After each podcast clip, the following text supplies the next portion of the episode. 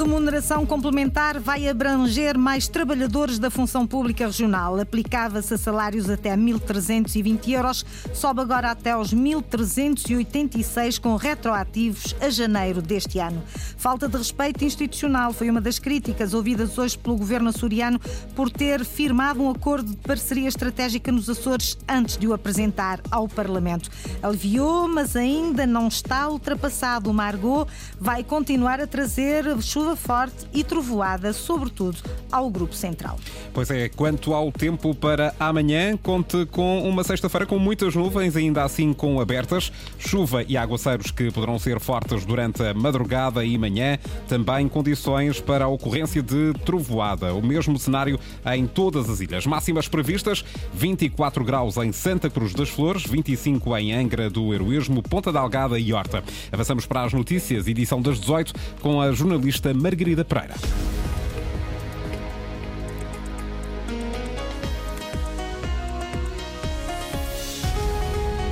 Aprovada por unanimidade, remuneração complementar para trabalhadores da função pública regional passa a aplicar-se a salários até 1.386 euros. Estava atualmente nos 1.320 euros. Bloco de Esquerda e PAN apresentaram propostas para aumentar essa base de remuneração, mas foram ambas rejeitadas. Passou a proposta do governo. Inês Linhares Dias. É uma abordagem justa com consciência social, garante o secretário das Finanças. Duarte Freitas explica que esta alteração é uma questão técnica que permite abranger mais 1.300 funcionários. Vamos proteger cerca de 1.300 funcionários públicos que ficariam prejudicados se assim não o fizéssemos. O Bloco de Esquerda apresentou uma proposta de alteração que aumentava a base máxima de remuneração para 2.017 euros. Alexandra Manos diz que a redação apresentada pelo BE vai ao encontro das reivindicações do Sintap e questiona o governo sobre a criação de dois escalões que ficam vazios. A proposta em debate atenua a situação, mas acaba por criar escalões que não abrangerão ninguém nomeadamente os que se referem aos 90% e 85%, verificável após a comparação da presente proposta com a tabela remuneratória única uma questão que acabou sem resposta. O governante explicou, no entanto, que acomodar a proposta do Bloco significaria um aumento de 14 milhões de euros. Representaria que, em vez de 11 milhões de euros de remuneração complementar, iríamos despender 25 milhões de euros, apoiando mais aqueles que eventualmente menos precisariam. A proposta do Bloco acabaria por ser rejeitada, bem como a do aumento da remuneração máxima para 1.997 euros apresentada pelo PAN. O PS considera positiva a alteração proposta pelo Governo, que peca por vir tarde, ainda que preveja o pagamento de retroativos, diz Carlos Silva. Se por um lado é verdade, como disse o Secretário, que é uma atualização técnica, mas também não deixa de ser verdade que está há mais de seis meses uh, para que seja aqui apreciada e para que entre em vigor. Joaquim Machado, do PSD, respondeu referindo que o PS esteve sete anos sem atualizar a remuneração complementar. Mas o Partido Socialista, quando uh, vem dizer que isto chega tarde, esquece que de 2012 a 2019, por exemplo, durante sete anos, não fez a atualização de valor de referência da remuneração complementar. Rui Martins, do CDS, explica que o atraso de alguns meses se deveu à necessidade de recalcular este apoio para acomodar os aumentos salariais. Estes aumentos salariais obrigaram a recalcular, a recalcular todos os escalões salariais para que não houvesse para que não houvesse funcionários que pudessem vir a ser prejudicados. Já o deputado independente Carlos Furtado questionou à custa de quem se fariam os aumentos propostos pelo Bloco, mas admitiu a hipótese de estudar esses aumentos em sede de orçamento quem é os açorianos que vamos ter que espremer para poder cumprir aquilo que o Bloco de Esquerda pede. O limite máximo da remuneração complementar para a função pública passa de 1.320 euros para 1.386, um aumento que pretende fazer equivaler os escalões aos aumentos salariais. Aplicam-se retroativos a 1 de janeiro. Ao Parlamento açoriano, José Manuel Bolheiro apresentou esta tarde o acordo de parceria celebrado entre o Governo dos Açores e os parceiros sociais. Um acordo já firmado na semana passada e divulgado em cerimónia pública. A oposição não gostou desta ordem, queria que o Parlamento tivesse conhecimento em primeiro lugar. O Governo foi acusado por alguns partidos de falta de respeito institucional. José Manuel Bolheiro fez questão de dizer que este acordo de parceria, firmado com o Conselho Económico e Social, a Câmara de Comércio dos Açores, a Federação Agrícola e a UGT, é um acordo com os açorianos. É um acordo com e para os açorianos. Que não é hermético, mas antes aberto e plural, pois pode ser subscrito por outros parceiros que nele se revejam. Será dinâmico e objeto de monitorização e avaliação, podendo ser revisto. Depois desta apresentação do presidente do governo na oposição, Nuno Barata, deputado da Iniciativa Liberal, disse que o executivo esqueceu o compromisso de centralidade do Parlamento. Quem tanto defendeu a centralidade do Parlamento não poderia ter arremetido este documento que assinou em consultação social, primeiro aos órgãos de comunicação social, do que aos seus deputados aqui presentes. Não é uma falta de respeito por mim, não é uma falta de respeito pelo Sr. Deputado Pedro Neves, nem pelo Sr. Deputado António Lima, é uma falta de consideração pela autonomia. Para o Partido Socialista, a realização de um acordo deste tipo é uma boa ideia, mas essa foi uma boa ideia prejudicada por uma sucessão de enganos. Vasco Cordeiro referiu que de 39 membros do Conselho Económico e Social, 24 ficaram de fora deste acordo e por isso está a pretender-se ver nele uma amplitude que não tem. Se as medidas acordadas nesta parceria estratégica podem ter consequências quando o Governo levar ao Parlamento o Orçamento Regional, se o Orçamento não for aprovado, o Governo quer eleições antecipadas, a pergunta foi colocada por Vasco Cordeiro a José Manuel Bolieiro. O Governo Regional prepara-se para, em novembro, ou melhor, de forma mais rigorosa, em outubro, apresentar a esta Assembleia a sua moção de confiança, que é o Orçamento Regional. E vamos supor o seguinte: a pergunta, a pergunta é simples. Vamos supor que essa moção de confiança apresentada pelo Governo Regional não passa.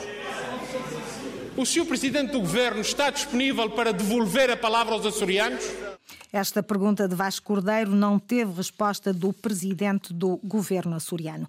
Avança a obra de estabilização da falésia das Calhetas, Conselho da Ribeira Grande, onde têm ocorrido sucessivas derrocadas, a última em agosto. A Junta de Freguesia sempre defendeu que a obra devia ter sido feita durante o verão. Afinal, vai ser no inverno, Sandra Pimenta. É uma boa notícia e mais um passo, embora demasiado demorado, para a estabilização e consolidação de uma parte da falésia que, desde fevereiro passado, tem estado a ceder na freguesia das Calhetas, em Rabo de Peixe. Obviamente gostávamos que a obra tivesse começado no verão, porque era a altura mais adequada. Agora, assinando o contrato e iniciando no inverno, sabemos que pode ser mais complicado, mas uh, fico satisfeita porque era uma obra muito esperada, o inverno vai ser rigoroso e o mar vai continuar a mexer com as casas e, e com a própria rua que tem risco de cair. Riscos de queda que se agravam a cada dia que passa, diz Cátia Tavares, presidente da Junta de Freguesia das Calhetas. Nós notamos que vai havendo pequenas derrocadas. A, a parte da rua diminuiu. A parte existente da falésia diminuiu ao longo das semanas como foi caindo, fomos notando que houve uma, uma redução bastante grande. Uma diminuição acentuada na Rua da Igreja, que conta ainda com cerca de 20 moradores. Cátia Tavares diz desconhecer como se vão processar as futuras obras. Nós sabemos é que uma parte da rua do lado poente irá ser escavada para ter o acesso ao mar. Agora o restante não sei indicar, mas provavelmente vai encher, vai haver enchimento de terra, para que as máquinas uh, consigam aceder ao local. Presidente da Junta das Calhetas, satisfeita pelo contrato agora assinado da primeira de quatro fases previstas, uma obra que vai demorar cerca de 600 dias e que tem um valor estimado de 2 milhões e 415 mil euros. Outra obra, noutra falésia, no Porto de Pedro Miguel, no Faial, foi inaugurada hoje um investimento de 130 mil euros para garantir acessibilidade e segurança àquela zona tão bem ela afetada pelo furacão Lourenço em 2019. Lá esteve o presidente do governo, José Manuel Bolheiro, falou dos constrangimentos financeiros que provocam atrasos, invocou de novo a falta de solidariedade nacional. A prometida solidariedade do Estado quanto ao cofinanciamento das obras de recuperação dos prejuízos provocados pelo furacão Lourenço. Igualmente, aquela disponibilidade financeira extraordinária que o Plano de Recuperação e Resiliência adotado pela União Europeia podia e pode permitir. Acontece, porém, que mesmo na área financeira, mais são os constrangimentos do que a disponibilização. Na área da execução, mais difícil tem sido a prontidão do que propriamente o planeamento o lamento do presidente do governo açoriano com o que diz serem os constrangimentos financeiros que adiam a prontidão de obras. Quatro museus açorianos vão receber apoios de um concurso da Direção-Geral do Património Cultural. Inclusão e acessibilidade estiveram em destaque nas candidaturas açorianas. Eduardo Mendes. Quatro museus açorianos, entre os selecionados do concurso do Programa de Apoio da Rede Pro Museus, a Direção-Geral do Património Cultural irá financiar cerca de 1 milhão de euros a 40 projetos de várias tipologias entre 2023 e 2024. Dotar os museus, o Museu dos Baleeiros e o Museu do Vinho, de um sistema de audioguia como já tínhamos eh, implementado no Museu da Indústria Baleeira, em São Roque, que no fundo é uma aplicação onde temos acesso à audioguia, não só áudio, mas também imagens e sons, e neste caso temos uma novidade que, que, será a introdução da língua gestual portuguesa. Débora Goulart, do Museu do Pico, que terá um financiamento de mais de 34 mil euros. Já nas Flores, a candidatura centrou-se essencialmente nas acessibilidades, como explica a técnica Andreia Silva, com um financiamento de 50 mil euros acessível a todas as pessoas portadoras de deficiência, seja ela relacionada com mobilidade, com deficiências visuais, auditivas ou cognitivas. Vamos instalar rampas e plataforma elevatória no edifício do convento que não tem, neste momento quem tem mobilidade reduzida não consegue visitar nada da exposição do convento. E depois em ambos os espaços vamos instalar pisos táteis, toda a visita vai estar com audiodescrição, com a visita em linguagem gestual e pictogramas. Os pictogramas é para as pessoas com dificuldades cognitivas. Projetos que querem, acima de tudo, tornar a cultura acessível a todos. Os espaços se adaptem para receber estas pessoas, que as possam receber bem, independentemente se recebemos muitos ou poucos visitantes com, com deficiência. Também o Museu da Graciosa centrou atenções nas acessibilidades com um projeto apoiado em mais de 6 mil euros. O Museu de Angra do Heroísmo terá cerca de 14 mil euros para a criação de uma aplicação web de audioguia. O estado do tempo aliviou, mas ainda não está ultrapassada a instabilidade provocada pelo Margot.